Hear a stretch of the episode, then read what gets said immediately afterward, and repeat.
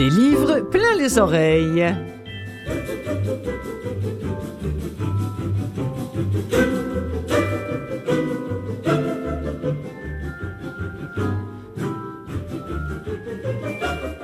Bonjour à toutes et à tous, Clotilde Sey au micro ici dans le chic studio de Canal M pour vous proposer une nouvelle fois des livres plein les oreilles, cette émission qui se consacre bon an mal an aux livres audio, à tous ceux qui sont produits ici même, d'ailleurs dans les, dans les studios euh, de chez Vues et Voix, les studios Campus ou encore chez Bulldog ou encore euh, à Paris, chez Audiolib, chez Gallimard, chez Sixtreed, chez en tout cas tous ceux qui font des livres audio généralement on en parle à cette émission.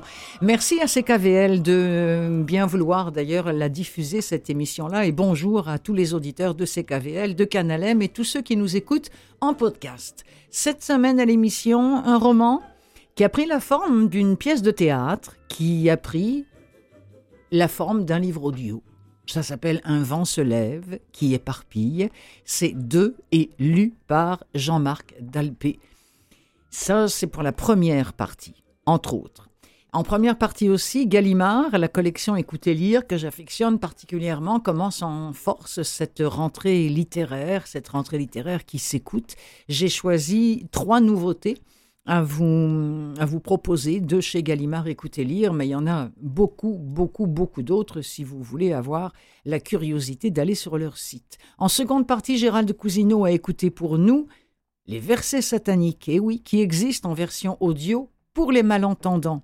Hélas, pas en version commerciale, du moins pas en français. Ça existe en anglais, mais pas en français. Et pour finir, d'autres nouveautés signées Audiolib, Audible et près de chez nous, les éditions XYZ enregistrées par l'excellent studio Bulldog. Alors on commence tout de suite par un extrait de Un vent se lève qui éparpille de et lu par Jean-Marc Dalpé chemin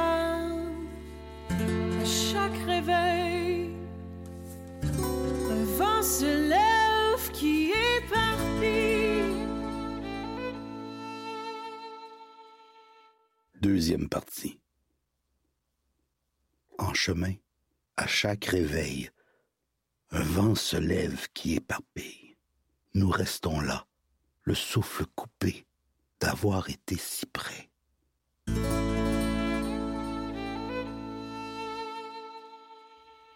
1.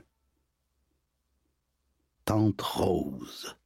Lourd corps de 51 ans, enveloppé dans un vieux manteau élimé, démodé, en fourrure synthétique noire.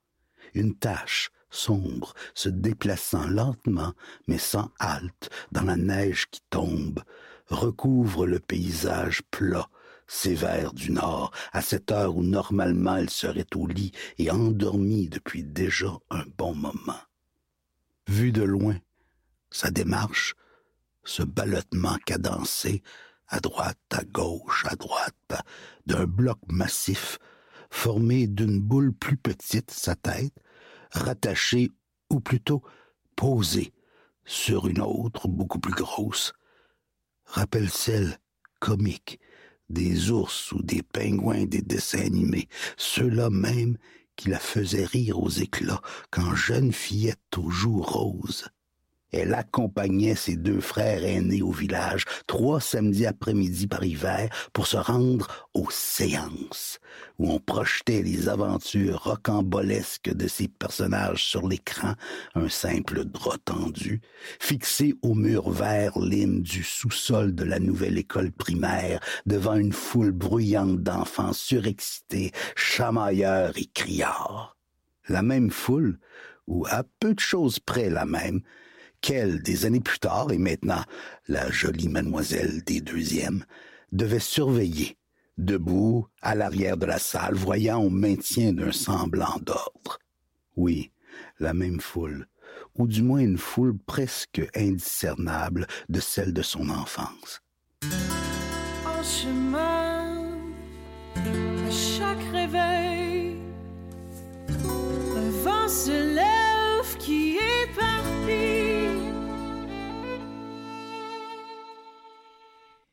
Qui est Jean-Marc Dalpé? Euh, Beaucoup d'entre vous le connaissez peut-être, mais pas tous. Jean-Marc Dalpé, auteur dramatique, romancier, poète, euh, scénariste et comédien également. Jean-Marc Dalpé, faut quand même le dire, a été trois fois lauréat du prix littéraire du gouverneur général. Euh, la première fois, c'était pour une de ses pièces de théâtre, Le Chien, écrite et proposée en 1988 sur scène. Ensuite, ça a été pour un recueil de pièces qui s'appelait Il n'y a que l'amour en 1999. Et enfin, il l'a reçu pour son premier roman, dont on vient d'entendre un extrait, lu par lui-même, Jean-Marc Dalpé, Un vent se lève qui éparpille, un roman qui est sorti euh, en 2000. Dalpé, c'est un bonhomme intense, hein, comme en témoigne sa, sa, lecture, mais il est comme ça, Jean-Marc Dalpé, sa dramaturgie est comme ça, et son écriture aussi. C'est un auteur qui a souvent mis en scène l'époquée, les Misérables, Les Perdus. Et dans ce livre-là, eh bien, on n'y fait pas exception. On est dans le nord de l'Ontario, dans un lieu qui n'est pas réputé pour son actualité tragique, mais où, comme dans la plupart des régions qui sont réputées être calmes, eh bien, nombre de destinées sont pourtant relativement dramatiques. Ici, dans ce livre-là, le drame se joue lorsque Marcel aime secrètement Marie. Marie qui devient l'amante de Joseph, son oncle est père adoptif. Oui, on parle bien d'inceste. Et puis un jour, Marcel tire sur Joseph. Enfin, c'est pas tout à fait clair, mais je vais vous laisser découvrir ça dans le livre. Marie élève l'enfant de l'inceste auprès de sa tante, Rose, dont il était question dans ce premier extrait. Rose étant l'épouse du défunt Joseph qui n'a jamais pu supporter que son mari incestue comme ça cette gamine. Alors dix ans se passent, au cours duquel Marcel est en prison Marie élève son, fils, un enfant dressé comme un chien, dira le curé de la paroisse. Et lorsqu'il en sort, Joseph, de sa prison, il retrouve Marie. Rose n'est plus là, elle s'est suicidée. Alors que va-t-il se passer? Qu'est-ce qu'ils vont vivre? On va suivre la route de ces êtres complètement déchirés par la vie et je vous préviens, le voyage est rude. Le voyage est très très rude. Chaque personnage nous raconte sa version de l'histoire celle d'un triangle amoureux qui dérange, qui est mu par une passion et une colère absolument dévorantes, et qui ébranle aussi toute la mémoire d'un village.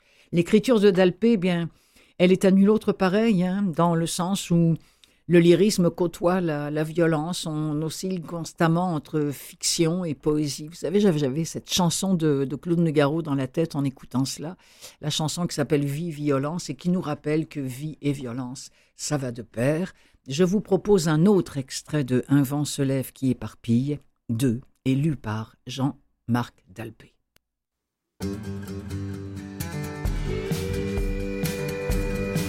Et même quand nous nous croyons à l'abri, il y a toujours une faille. Troisième partie. Et même quand nous nous croyons à l'abri, il y a toujours une faille, pareille à celle dans le corps de la terre, là où seront l'équilibre précaire des poids et contrepoids. Qui sait ce qui déclenchera le mouvement, la, la poussée des masses souterraines invisibles, et jusqu'où? Et ce qui nous restera, ce qui restera de nous parmi les débris.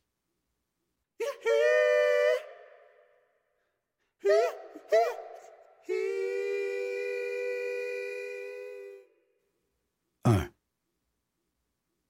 Dans son dos, la porte claque comme un coup de vingt-deux. Un corbeau s'envole. De l'autre côté du moustiquaire, une femme figée pour toujours, la bouche ouverte. Une statue de sel. Elle a vu la lumière du couchant sur toute chose, vivantes et mortes.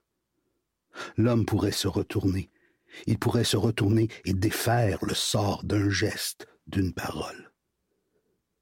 Mais il monte dans son pick-up rouge flambant en eux.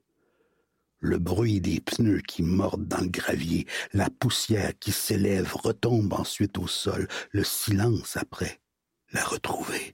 Ses mains moites serrant ferme le volant. Il roule à 130 km à l'heure sur la route bordée d'épinettes noires, avec dans son dos, à l'ouest, le ciel rouge du nord. un incendie dans son rétroviseur. Et quand, dans une montée, il s'approche d'un 18 roues de la pit lumber chargé de bio, il se dit Je vais le dépasser, sans regarder. Comme une bête, avec une balle de 22 dans ses tripes affolées par la douleur qui tente furieuse de s'enfuir du marécage. Et quand il n'est plus qu'à dix pieds de la charge de bio, comme la bête toujours de plus en plus frénétique, de plus en plus enragée, de plus en plus aveuglée, démente, je vais le dépasser sans regarder ce qui vient parce que je m'en tabarnaque. Parce que comme ça, peut-être que ça va s'éteindre. Peut-être que s'il y a quelqu'un qui s'en vient, au moins ça sera fini, puis... Oh, Chris, quand tu vas la prendre, tu sauras que... Ouais, tu sauras que puis comme ça, je serai toujours là, ouais, puis tu pourras pas m'enlever. pourras plus m'effacer parce que je vais être en dedans de toi. Quand il écrase la pédale de l'accélérateur, la colle au plancher, le moteur s'emballe, crie, puis embraye, et le pick-up bondit brusquement, s'élance dans l'autre voie, puis tu vas voir mal. Oh, Christ, tellement mal, parce que je vais être en dedans de toi. Mais il n'y a personne.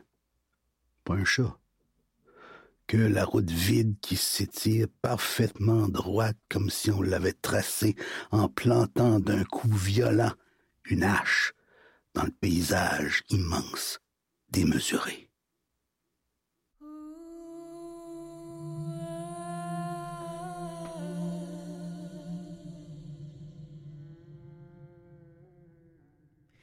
On s'y habitue, hein, à cette voix-là. On, rentre euh, au début, si vous êtes comme moi, ça a fait comme et mon Dieu. Mais honnêtement, c'est vrai, moi, la première fois que je l'ai entendu, et puis finalement, à un moment donné, j'ai complètement oublié. Par exemple, là, j'étais vraiment au volant de ce pick-up rouge à dépasser ce camion, puis à prier pour qu'il n'y ait personne qui arrive en face, mais il n'y avait rien. Personne. Waouh, j'adore ça.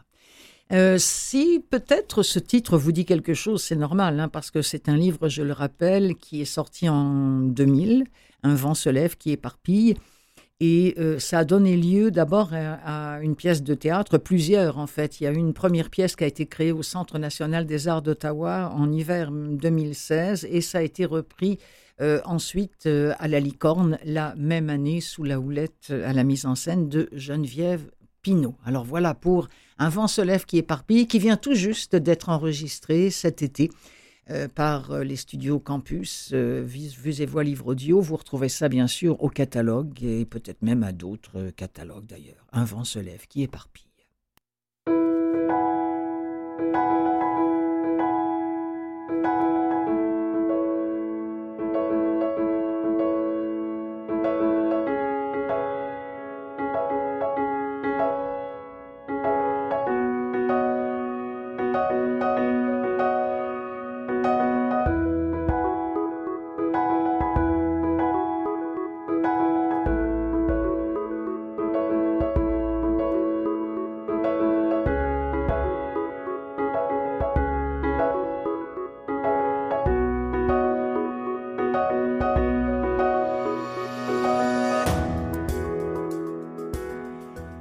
Savez, si vous écoutez cette émission régulièrement, que j'affectionne quelques maisons d'édition à droite et à gauche, pas seulement parce que je travaille parfois pour eux, mais parce que je trouve qu'ils sont toujours très originaux dans leur choix de, de livres. Ils font aussi extrêmement attention lorsqu'on parle de livres européens primés à ce que ces livres-là sortent rapidement et soient accessibles absolument à toutes les oreilles. Je veux parler de la collection Écoutez lire chez Gallimard. Et la rentrée chez Gallimard est chargée énormément de, bouquins, de, nouveaux livres audio à, à se glisser entre les oreilles. J'avais vraiment l'embarras du choix. J'ai décidé de commencer par La vie clandestine de Monica Sabolo. Euh, Monica Sabolo, d'abord pour vous dire qui elle est, euh, elle porte un nom euh, un peu italien, oui, parce qu'elle est née en Italie, à Milan, même si elle est de nationalité française. C'est une femme qui a grandi en Suisse, c'est d'ailleurs là qu'elle a fait ses, ses études, et c'est quelqu'un qui a énormément milité pour la défense des animaux, Madame Sabolo. Mais là, rien de cela. La vie clandestine, son bouquin, c'est d'abord celle de Monica, c'est-à-dire c'est d'abord vraiment la sienne, celle d'une jeune femme élevée dans un milieu bourgeois à l'ombre d'un père euh, qui, euh, comment dire, qui s'adonne à quelques activités occultes et un père qui a disparu. sans un mot d'explication. C'est aussi celle des membres d'un groupe terroriste d'extrême gauche qui s'appelait Action Directe, qui s'appelle peut-être d'ailleurs encore Action Directe, je ne sais pas si le groupe existe encore, qui ont fait l'objet d'une enquête romanesque dans ce cas-ci, qui va conduire la narratrice à revisiter son propre passé. Comment vit-on? Ça, c'est la question. Comment vit-on lorsqu'on a commis ou lorsqu'on a subi l'irréparable? Que sait-on de ceux que nous croyons connaître? Alors, de l'Italie des Brigades Rouges à la France des années 80, où les rêves d'insurrection ont fait place aux frics et aux paillettes, ce livre-là, La vie clandestine, explore avec grâce, nous dit-on euh, sur le site d'écouter lire, avec grâce donc, l'infinie complexité des êtres, la question de la violence et la possibilité du pardon. Voici un extrait de La vie clandestine de Monica Sabolo, c'est lu pardon, par Florence Loiret-Caille, dont j'aime tellement la voix.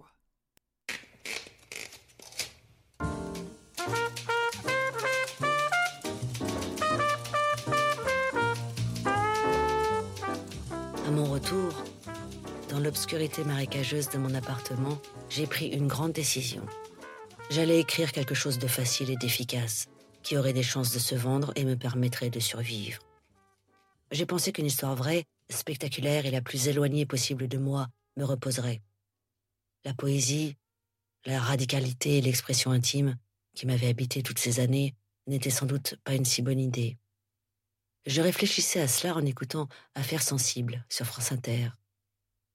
Les grandes affaires, les aventures et les procès qui ont marqué les cinquante dernières années.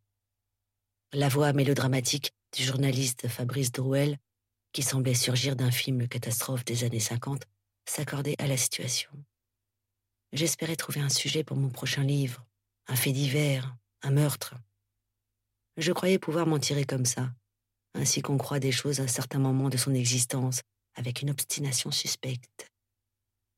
J'écoutais les émissions les unes après les autres.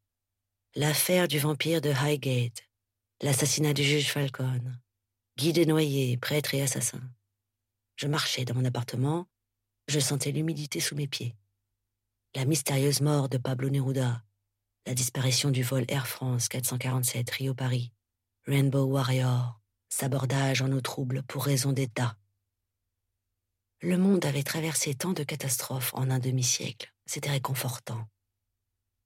Et puis un soir, en pyjama, une brosse à dents coincée dans la bouche, j'ai lancé l'épisode consacré à l'assassinat de George Bess par action directe. Tué, car c'est la décision glaçante que prennent deux femmes et deux hommes, Nathalie Minigon, Joël Aubron, Jean-Marc Rouillant et Georges Cipriani un soir d'hiver à Paris. Nous sommes en 1986 et le groupe armé Action Directe dévie définitivement de son habituelle ligne de conduite révolutionnaire, violente mais non sanguinaire, et sombre dans la fièvre assassine. Le 17 novembre, le groupe abat froidement Georges Bess, PDG de Renault, patron respecté, père de famille, époux comblé. De la naissance d'Action Directe à son anéantissement, Retour sur un processus funeste qui mena à l'assassinat d'un homme et à la fin d'une sanglante époque. J'ai regardé mon reflet dans la glace de la salle de bain. Voilà, je le tiens. J'ai répété d'une voix gutturale, la bouche pleine de dentifrice. La fièvre assassine, un processus funeste, avant de cracher dans le lavabo. La fin d'une sanglante époque. Ce fut aussi simple que cela. Dans les années 80, un groupe de jeunes gens assassine un père de famille pour des raisons idéologiques. C'était un bon sujet. J'allais écrire un truc facile et spectaculaire. Rien n'était plus éloigné de moi que cette histoire-là. Je le croyais vraiment. Je ne savais pas encore que les années Action Directe étaient faites de ce qui me constitue. Le secret, le silence et l'écho de la violence. Belle voix, hein cette euh, femme qui s'appelle Florence Loiret-Caille et qui a lu pour Gallimard écouter lire La vie clandestine de, clandestine de Monica Sabolo. Euh, on change complètement de sujet et d'ambiance. Je n'ai pas lu ce livre, ni lu ni entendu, mais j'ai adoré ce qu'en a pensé une lectrice qui se fait appeler Marie Clo-Clo sur le site de Babelio et qui dit à propos de Samouraï de Fabrice Caro, si vous avez envie d'une lecture distrayante. Si vous voulez sourire ou rire, je vous invite, à lire un roman de Fabrice Caro. En tout cas, cela marche pour moi. Dans Samouraï, j'ai même eu plusieurs fous rires et cela n'arrive pas si souvent dans la littérature contemporaine. On retrouve un personnage principal, Alan, un peu léthargique, limite dépressif, mais très observateur des autres. Alan est un écrivain qui n'est pas encore vraiment connu. Il voudrait publier un grand roman sérieux. Et il y a Lisa, sa copine, qui vient de le quitter. Il y a aussi un ami d'enfance qui s'est fichu en l'air. Il est chargé par ses voisins de surveiller leur piscine, mais l'eau de celle-ci devient de plus en plus trouble et peuplée d'insectes. Bref, c'est une intrigue relativement légère, peut-être à part le suicide, mais Fab Caro, c'est surtout le roi des digressions, et certaines de ses réflexions sont justes et bien vues. Bref, c'est un régal, nous dit cette lectrice extrait. Mon tout premier échec amoureux était déjà un problème de repère. C'était à la maternelle. J'étais amoureux de Séverine Audoui. Mais Olivier Guichard aussi était amoureux de Séverine Audoui. Et Séverine Audoui, se sentant convoitée, minaudait. À l'époque, je ne pensais pas minaudet, bien entendu. Au contraire, son attitude détachée ne faisait qu'attiser le feu qui couvait en moi. Un jour, elle nous avait convoqués, Olivier Guichard et moi, pour décider lequel de nous deux serait son chevalier servant.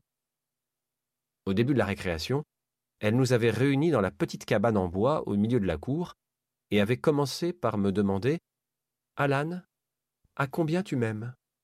J'avais répondu Sept. Ça me semblait beaucoup d'aimer quelqu'un à sept. Puis elle s'était tournée vers Olivier Guichard et lui avait posé la même question. Et toi, Olivier? À combien tu m'aimes? Et lui avait répondu dix mille. J'étais abasourdi. Dix mille. On avait le droit de dire dix mille?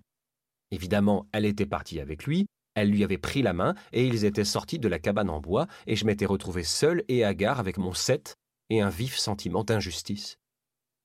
J'avais l'impression de m'être fait avoir.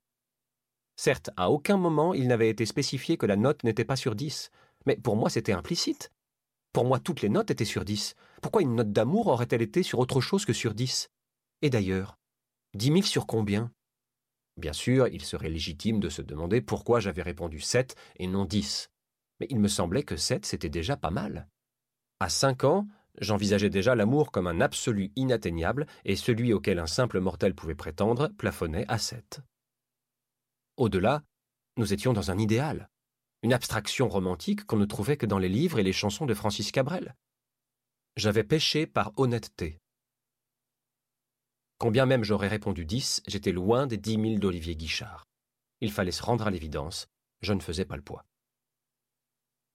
Quand on tombe de cheval, il faut tout de suite se remettre en selle. Voilà la théorie de Jeanne et Florent. Et j'ai envie de leur répondre, sauf quand la chute entraîne un tassement de vertèbres.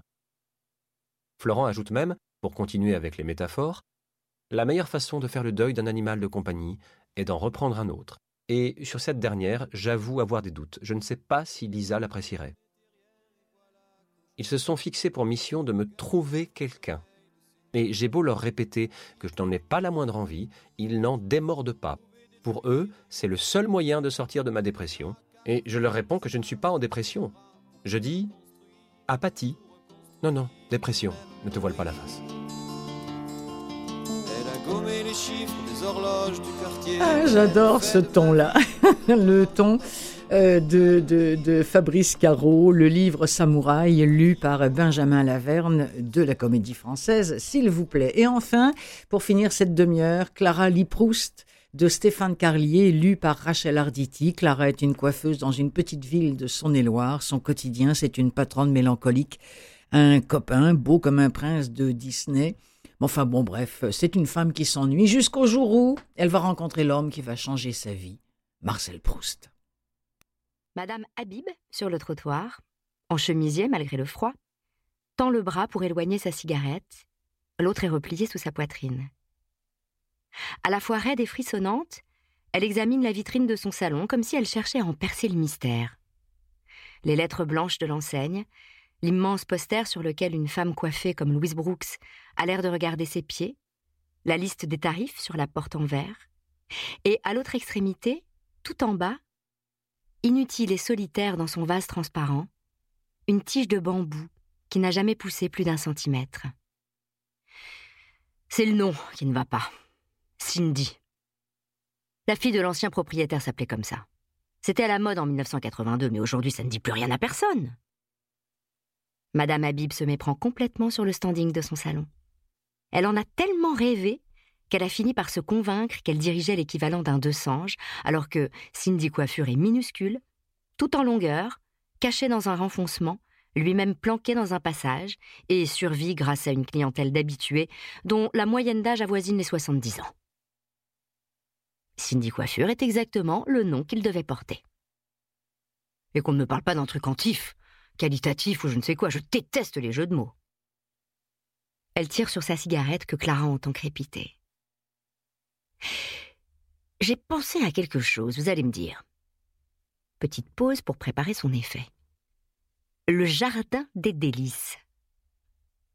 Elle a toujours eu un problème avec les noms, à commencer par le sien. Elle n'a jamais pardonné à son mari de lui avoir transmis un patronyme qui lui vrille les tympans, alors que son nom de jeune fille était Delage. On peut dire ce qu'on veut, mais Jacqueline Delage, ça sonne quand même mieux que Jacqueline Habib.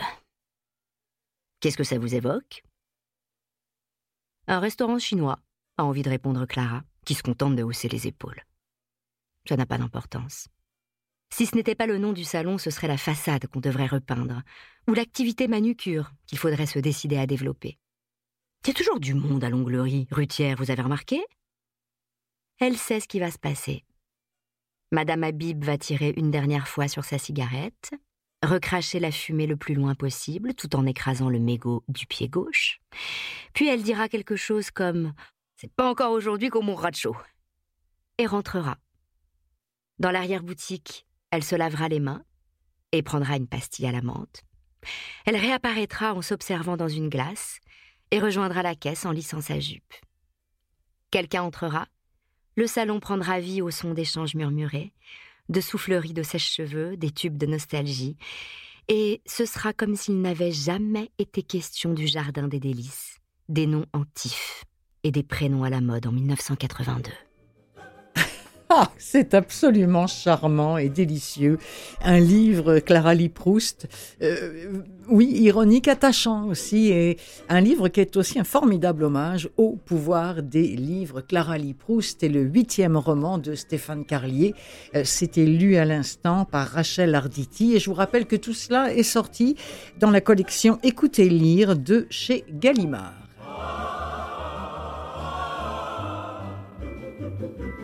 Vous écoutez Clotilde Sey à l'émission des livres plein les oreilles. Restez des nôtres, un paquet d'extraits aussi et les versets sataniques avec Gérald Cousineau dans quelques minutes.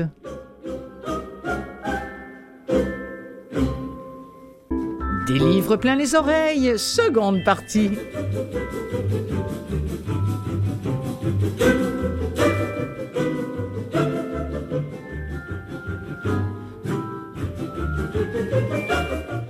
Là là là là, s'attaquer aux versets sataniques en version audio, c'est tout un défi que s'est donné l'ami Gérald Cousineau pour vous, amis auditeurs, qui vivez peut-être avec une défaillance visuelle et qui viviez avec une autre.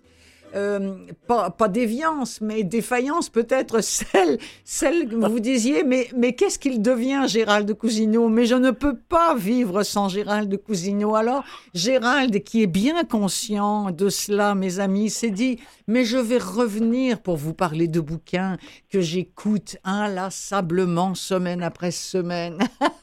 Comment ça va Gérald? Ben, justement, c'est peut-être une déviance que j'ai. euh, oui, mais je l'ai depuis longtemps. Ben, ça, ça va bien, mais je dirais d'abord une chose, Clotilde. J'ai survécu au Ah verset oui. satanique. Aïe, aïe, aïe. Quel défi ça a été. Oh! Oui, parce que déjà à lire, mais alors Oh à, là. entendre. Oui, moi je Oui, les appelle oui. les satanés versi- versets sataniques. C'est pas mal du tout. Oh, il y Oh a là là. que dire de ce livre paru il y a, mon Dieu, en 88, en Ouais. version originale anglaise, évidemment, parce que Rushdie, je le rappelle, est un auteur né en Inde, mais qui a vécu une bonne partie de sa vie en, en, en Angleterre et qui Mhm. maintenant, je crois, vit aux États-Unis. Mm. Donc, euh, c'est le quatrième roman de Rushdie, Les versets sataniques, de Satanic Versus, en version originale. Et quelques mois plus tard, comme l'histoire nous l'a appris, Mm. le- l'ayatollah Khomeini euh, de l'Iran ben, a lancé une fatwa de mort contre l'écrivain Rougedi. Et euh, il a vécu euh, à partir de ce moment-là dans la clandestinité. D'ailleurs, je, je, signale tout de suite, avant de parler des versets sataniques, Clotilde, que j'ai pris la peine aussi de lire son autobiographie qui s'appelle Joseph Anton, Oui. une autobiographie. Pourquoi Joseph et Anton? Parce que euh, les deux écrivains préférés de Rougedi étaient Joseph Conrad et Anton Tchekhov.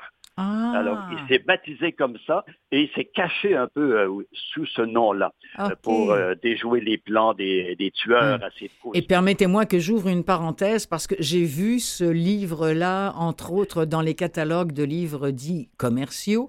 Malheureusement, il n'existe qu'en anglais. Il n'est pas disponible en français et les versets sataniques non plus. Les versets Ah, sataniques, on les trouve euh, pour les personnes non-voyantes, on les trouve en bibliothèque accessible, mais pas en bibliothèque euh, audio euh, commerciale. Bon, c'est Ah comme bon. ça, c'est la vie. Donc, Mais parlons-en quand même. Voilà. bah, juste quelques mots encore sur Joseph Anton. C'est Oui. une brique aussi. Hein. Oh, des centaines de pages.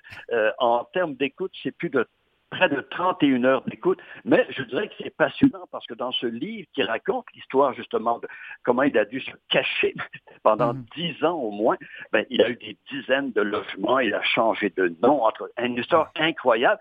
Eh ben, je dis tout de suite, j'ai trouvé ça plus intéressant que Ah oui, hein? sataniques. Oui. Ah ben, Les versets sataniques, c'est un livre d'une complexité Ah oui. inouïe, inouïe. Parce que là, on est constamment, on passe constamment du réel à l'imaginaire. Ah. Si je voulais résumer, je dirais que il y a deux personnages principaux qui s'appellent, euh, euh, mon Dieu, Saladin et euh, Gibreel, Gibreel, en fait, qui est un acteur indien très, très célèbre en Inde. Or, tous les deux, par un concours de circonstances, vont se retrouver dans un avion qui va à Londres. Or, Mhm. que se passe-t-il? Il y a un attentat contre cet avion d'Air India et qui survit, vous pensez? Nos deux lascars sont les seuls survivants. Ils se retrouvent sur une plage, les policiers s'en mêlent, le euh, Saladin, qui lui est britannique, est arrêté et l'autre, lui, ben, non, il ne l'aide pas du tout. Donc, le roman alterne entre ce qui se passe avec ces deux personnages, leur pérégrination, et les rêves et les cauchemars de notre ami Gibreel, qui a fui euh, le cinéma indien parce que, bon, il y a eu un accident durant un tournage et il a perdu la foi. C'est pas très bien vu, ça, en Inde. Alors, donc, on passe constamment des pérégrinations des deux personnages aux rêves et cauchemars de Gibreel. Et parmi, parmi euh, ces rêves et cauchemars, il y a les versets sataniques. Et là, il va nous ramener loin, loin, loin dans le temps, avant même l'apparition de Mahomet. Il, campe un personnage qui s'appelle Mahoun, qui est en fait Mahomet, mais il a changé le nom, donc Mahound avec un D. Et bien, ce Mahound-là euh, euh, essaie de euh, instaurer une religion monothéiste parce que les gens, de, les notables, euh, à ce moment-là, les notables à la Mecque étaient polythéistes. hmm. Or, euh, ce Mahound, ben, il va accepter de dénoncer des versets qui vont rendre comme un culte à ces dieux, à, aux- à plusieurs dieux, et il va recommander qu'on leur rende justement euh, grâce. Mais après ça, il va dire non, il va se rétracter, il va dire qu'il a fait ça sous l'influence du diable, Ah. de Satan, si vous voulez, d'où Hmm. le titre Les versets sataniques. Mais on ne sait pas trop si c'est réel, imaginaire, est-ce que ça s'est passé comme ça? Il y a plusieurs courants dans l'islam qui disent que non, c'est pas authentifié, que euh, Mahomet n'aurait pas été influencé par le diable, qu'il n'aurait pas commandé Mhm. euh, de, re- de rendre grâce à plusieurs dieux. En fait, bon, ça, évidemment, moi, je ne suis ni spécialiste de l'islam, je Mais- ne connais pas le Coran. non. Mais Gérald, est-ce que c'est ça qu'a mis en colère euh, le Rominet euh, Oui. Tout ça pour dire que c'est quelques passages, c'est tout petit, hein. Le livre fait des centaines de pages, mais c'est quelques passages qui, qui, qui vraiment occupent une place infime dans le roman. C'est ça qui a été jugé blasphématoire par plusieurs, ben, d'abord par l'ayatollah Khomeini, mais moi je suis sûr qu'il ne l'a pas lu, qu'il n'a pas lu le livre, qui d'ailleurs, au moment où tout ce le livre a fait du bruit dans les pays arabes, le livre n'était pas traduit en arabe encore. Donc, ils se sont Alors. fiés euh, aux gens qui l'auraient lu en anglais, mais combien de gens ont pris la peine de lire le roman avant d'insulter ou de condamner à mort Rushdie? C'est incroyable. Mais donc, ça pour dire que le livre est très complexe et moi, je m'y suis perdu corps et bien. Ah oui, je me hein. suis perdu complètement. À la fin, je ne savais plus trop où j'étais. Alors, c'est un défi. J'avoue, euh, j'invite le lecteur et la lectrice ben, à être patient. Et encore là, c'est pas évident quand on écoute un, un livre aussi complexe et quand, au lieu de le lire papier. Je persiste à dire que c'est parfois un défi Ouais. plus important quand on l'écoute que lorsqu'on le lit. Absolument, absolument. Ah, Je, moi, j'en reste intimement convaincu, surtout pour des textes aussi alambiqués que, que celui-ci. Quoi. Oui, il a beaucoup d'imagination, monsieur. Ouais, J'avais ouais, lu un ou deux livres de lui. C'est incroyable dans quoi il peut nous, nous amener. Nous amener, Le hein. problème, c'est que on peut s'y perdre. On peut Ah tellement ouais, ouais. touffu qu'on s'y. Enfin, moi, je m'y suis perdu carrément. Mais je reconnais que c'est un livre, et euh, je pense que les spécialistes l'avouent aussi, qui a fait date dans l'histoire littéraire. Et évidemment que le scandale qu'il a provoqué y est pour beaucoup. Il y est pour beaucoup. Je voudrais, si vous le voulez bien, Gérald, et toutes les personnes qui nous écoutent en ce moment, vous en proposer un extrait. Vous, j'imagine que vous l'avez entendu via la médiathèque, donc, euh, hein, c'est ça, via euh, Oui, Valentin eu lui. l'édition- j'ai eu l'édition Bourgois de 1989. Euh, Oui. Je crois que c'était une dame, donc, et non pas une synthèse vocale. D'accord. Et là, c'est un, c'est un monsieur, c'est un homme, ça a été lu ici euh, à Montréal. Je vous en propose un extrait. On, on est, on est au tout début. Euh, Oui. L'avion a explosé et les deux, les deux rigolos, là, euh, comment Oui. Gibril, euh, Gibril et, et, voilà, Salah- euh, Saladin, euh, oui. tombent, tombent du ciel. Oui, oui, Voilà. littéralement. ah, c'est c'est en plein ça. Extrait. Tomber des nues, une énorme explosion, un Big Bang, suivi d'étoiles filantes. Un commencement universel, l'écho miniature de la naissance du temps. Le jumbo jet Boston vol AI 420 explosa, sans prévenir, très haut au-dessus de la cité grande, magnifique, pourrissante, blanche comme la neige et illuminée de mahagoni, Babylone, Alphabile. Mais je dois signaler que Djibril lui avait déjà donné son nom. Londres proprement dit, capitale de Vilayet, clignait, clignotait, hochait dans la nuit. Tandis qu'à des hauteurs himalayennes, un soleil bref et prématuré perçait dans l'air pur et poudreux de janvier, un spot s'éteignit sur les écrans radars, et l'air pur se remplit de corps qui descendaient de l'Everest de la catastrophe vers la pâleur laiteuse de la mer. Qui suis-je? Qui d'autre se trouve ici? L'avion se cassa en deux, comme une cosse libérant ses poids, un œuf révélant son mystère. Deux acteurs, le fringant Djibril et M. Saladin Chamcha. Boutonnés et aux lèvres pincées, tombaient comme des brins de tabac d'un vieux cigare cassé. Au-dessus, derrière, en dessous, dans le vide, il y avait des sièges à dossier inclinables, des casques stéréo, des chariots à boissons, des sacs pour vomir, des cartes de débarquement, des jeux vidéo détaxés, des casquettes tressées, des gobelets en carton, des couvertures, des masques à oxygène. Alors, c'est ça qui est confondant, c'est qu'on on est dans des trucs complètement... euh, et puis, tout d'un coup, on est dans le, dans le plus vrai que vrai, avec Oui. tout ce qui tombe de l'avion, les, Oui, il parle les casquettes, les... Oui, c'est ça, Il exactement. va ouais. faire comme cette prise d'otage contre un avion d'Air India, il parle de ça, et là, tout à coup, euh, Gibrel devient un ange. D'ailleurs, Mhm. c'est le nom de la première partie du roman, l'ange Gibrel. Mais euh, j'aimerais dire aussi que, euh, bon, Rochdy étant né en Inde, il va beaucoup parler du déracinement de l'immigré. C'en est un, lui, euh, même Mhm. s'il est en, en- en Angleterre depuis longtemps. Donc, le déracinement de l'immigré qui est toujours déchiré entre sa culture d'origine et la culture du pays d'accueil, qu'il aimerait, bien sûr, euh, intégrer davantage, mais Mm.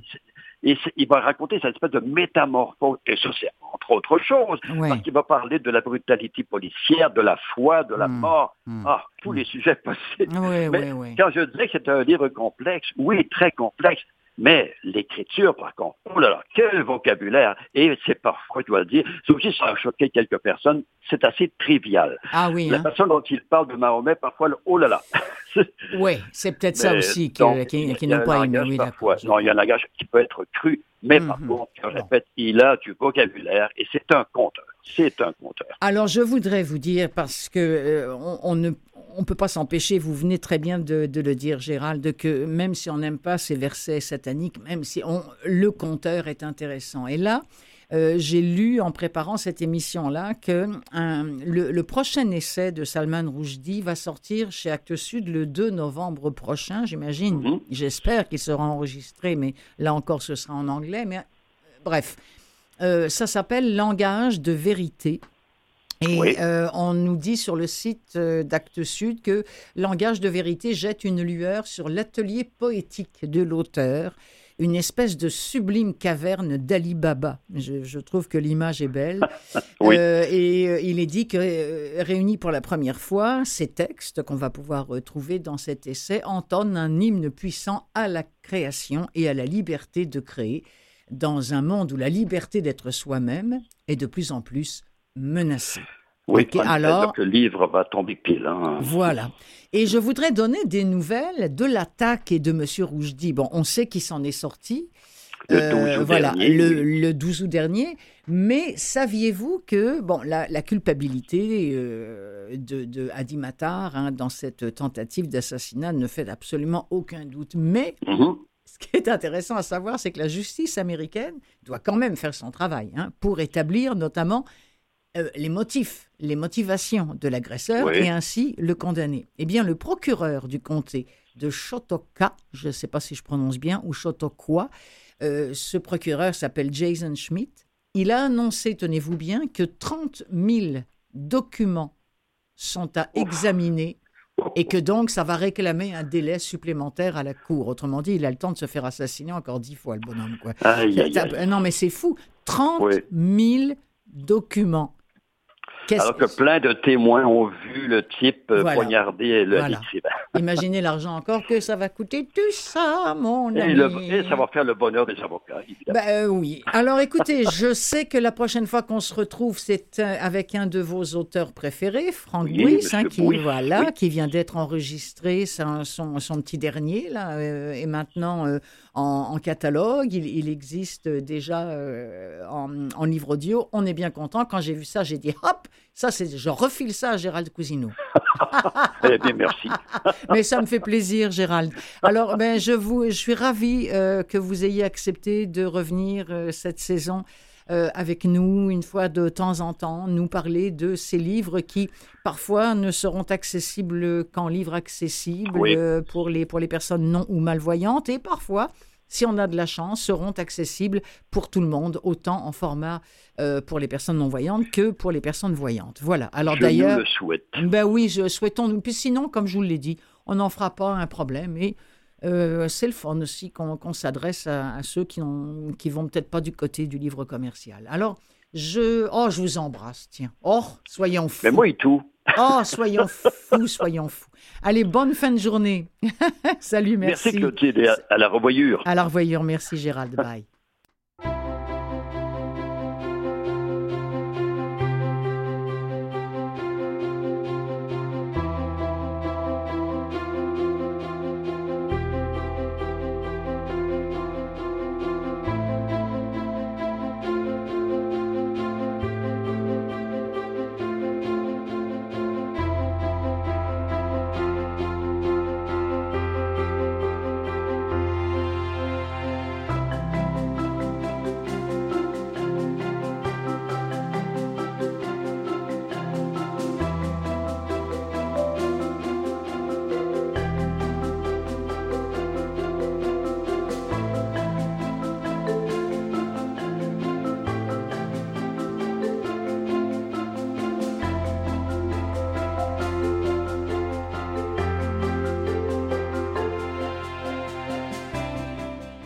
Alors, si vous êtes amateur de télévision, vous avez peut-être vu cette publicité où l'on voit Patrick Labbé dans un studio d'enregistrement enregistrer un livre pour Audible qui s'appelle Oracle. J'ai, comme vous, vu la pub et je me suis dit, j'aimerais bien voir à quoi ça ressemble, j'aimerais bien voir euh, d'abord ce qu'est ce, livre-là et puis comment il s'en sort, Patrick Labbé. Eh bien, il s'en sort très très bien dans ce livre Oracle, écrit par Andrew Piper.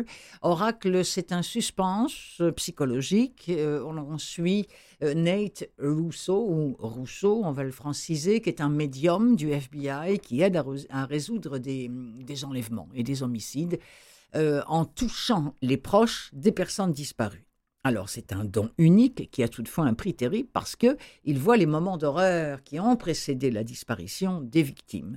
Ça nous donne pour les uns un polar captivant, pour d'autres une nullité extrême, mais peu importe, ça nous tient en haleine, ça c'est certain. C'est donc écrit, je vous le rappelle, par l'auteur à succès Andrew Piper, traduit de l'anglais par Cécile Arbus, et c'est interprété par Patrick Labbé. Et ça combine enquête criminelle, éléments surnaturels et intuition. C'est chez Audible qui a produit le, livre audio. Et en voici un extrait.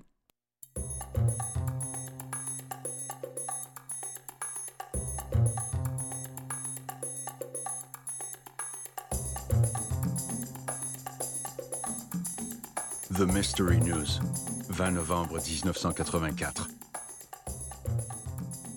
L'horreur de Johnstown. Un esprit surnommé le sac d'os chasse une famille de leur maison de rêve. C'est l'affaire Amityville revisitée. Si l'on en croit les affirmations de Patricia et de Vic Russo, l'élégante maison en briques rouges de cette paisible ville du nord de l'État de New York ne leur a pas offert l'existence tranquille qu'ils étaient venus chercher, mais une expérience tout à fait à l'opposé, une expérience du mal. Une voix qui susurre leur nom depuis l'obscurité des couloirs. Des odeurs insupportables et nauséabondes qui disparaissent aussi vite qu'elles sont apparues. Un visage horriblement défiguré planant à quelques centimètres du leur quand il se réveille au milieu de la nuit. Ça vous semble familier? Je sais ce que les gens pourraient penser, que nous faisons ça pour la célébrité ou pour l'argent, ou bien que nous courons après un contrat de film ou quelque chose comme ça, admet Vic, 44 ans. Mais croyez-moi, tout est vrai. J'aimerais que ce ne soit pas le cas, mais ça l'est. Contrairement à l'histoire de la famille Lotz et de leur maison désormais tristement célèbre du 112 Ocean Avenue à Amityville, New York, une histoire transformée en livre et en film à succès il y a cinq ans, les Rousseau ne parlent pas de plusieurs esprits ou de démons envahissant leur maison, mais d'une seule entité. Une figure macabre que le plus jeune des deux garçons de la famille, Nathaniel, a surnommé le sac d'os. Après avoir été forcés de quitter leur maison au milieu de la nuit moins de dix mois après leur déménagement, les Rousseau parlent à contre-cœur à la presse de leur expérience extraordinaire. Un contrat d'édition est en cours de discussion, et la rumeur dit qu'Hollywood est déjà venu frapper à leur porte. Qui sait, peut-être reconnaîtrons-nous tous bientôt le 42 South Henry Street aussi facilement que la Maison Blanche au style colonial d'Ocean Avenue. Et peut-être que le sac d'os nous hantera tous.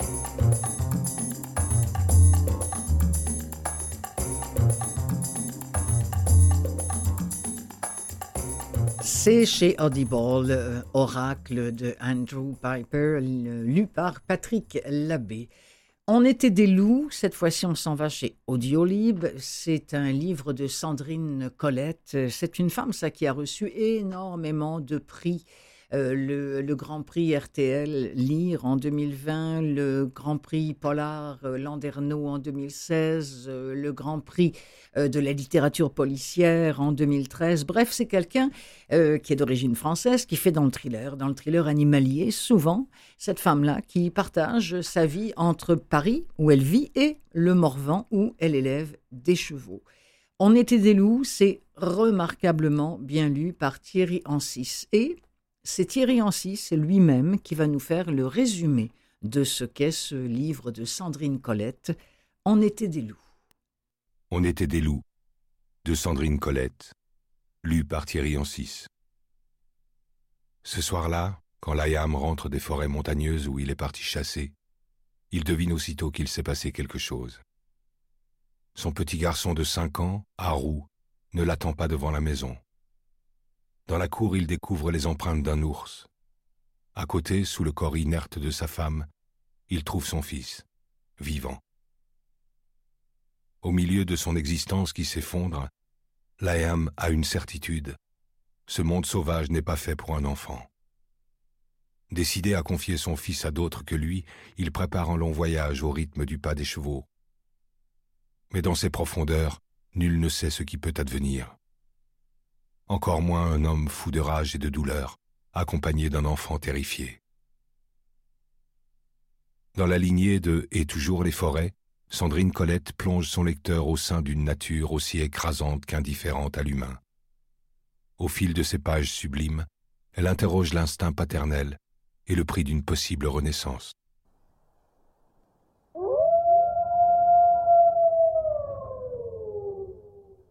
On était des loups, de Sandrine Colette, lu par Thierry Ancis.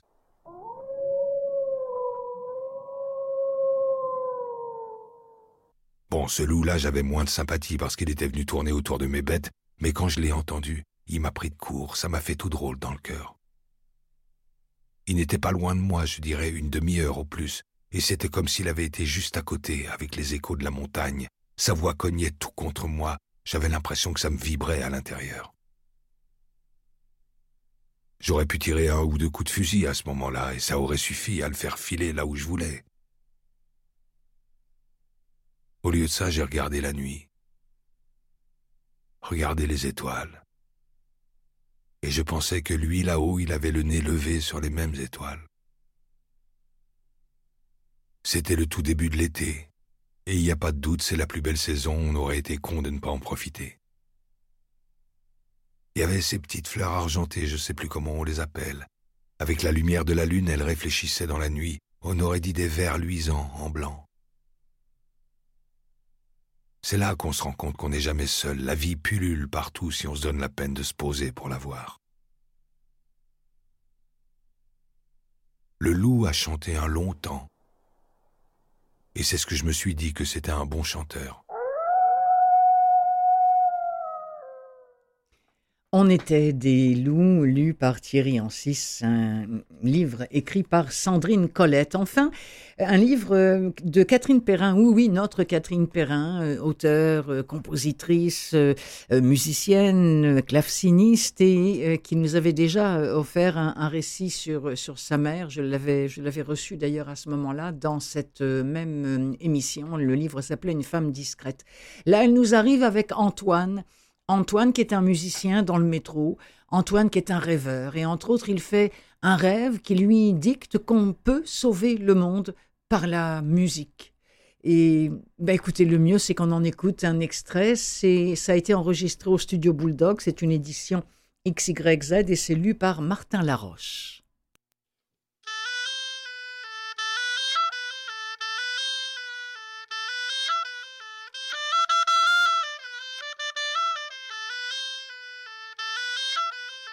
Il a repêché le serpent en caoutchouc dans le fond du minuscule garde-robe, près de l'entrée de son appartement.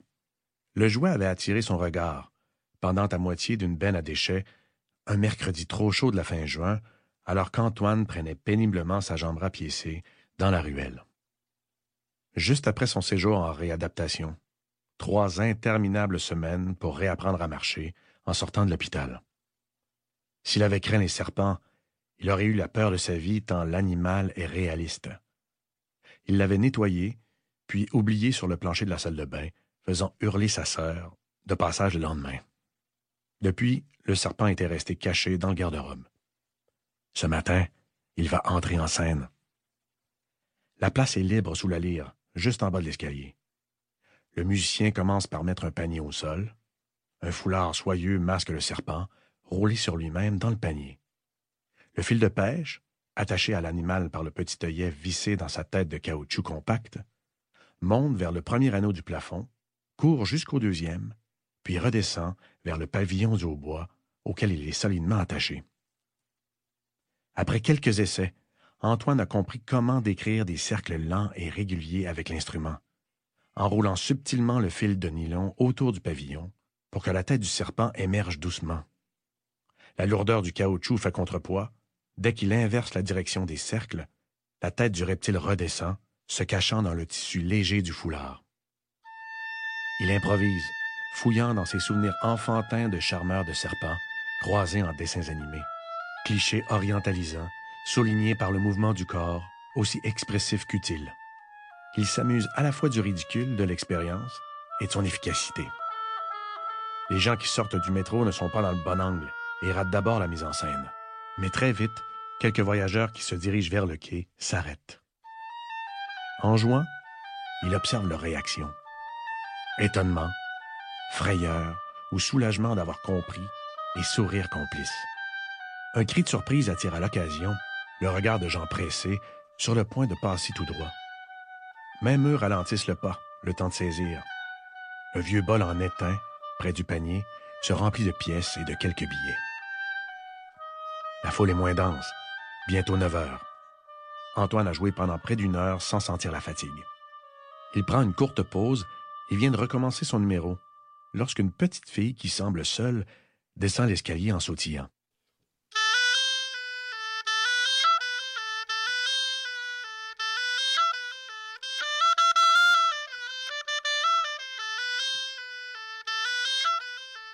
C'est charmant, hein C'est signé Catherine Perrin, ça s'appelle Trois réveils.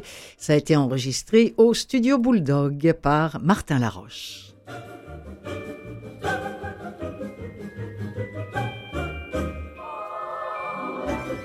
Eh bien voilà, c'est ainsi que se referme cette édition de l'émission. Ça se dit mal, ça, cette édition de l'émission. On va dire carrément, c'est ainsi que se referment des livres plein les oreilles. Ce sera beaucoup plus simple. Animé et réalisé pour vous par Clotilde Sey. Et merci, merci, merci, merci beaucoup à mon complice Mathieu Tessier d'être euh, en régie encore une fois cette semaine. Merci aussi à mon invité Gérald Cousineau. Je vous retrouve la semaine prochaine, le temps d'écouter quelques livres audio et de venir vous en parler. Salut Bye